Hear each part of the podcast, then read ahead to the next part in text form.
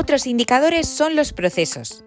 A través de los procesos, los insumos se ordenan y transforman hasta convertirse en productos terminados. Los indicadores de procesos permiten medir los tiempos en los que se desarrollan actividades, tiempos de compra, periodos medios, etc. La información que proporciona es útil a nivel interno de una organización en la medida en que permitirá agilizar las actividades que se prestan y mejorar los procedimientos seguidos. En los procesos se incluyen los procedimientos de compra, de concesión de contratos, inspecciones, entre otros. Un ejemplo de indicador de proceso sería la medición del tiempo que tarda un organismo en suministrar las vacunas desde que se compran hasta que se ponen a disposición del encargado de la vacunación.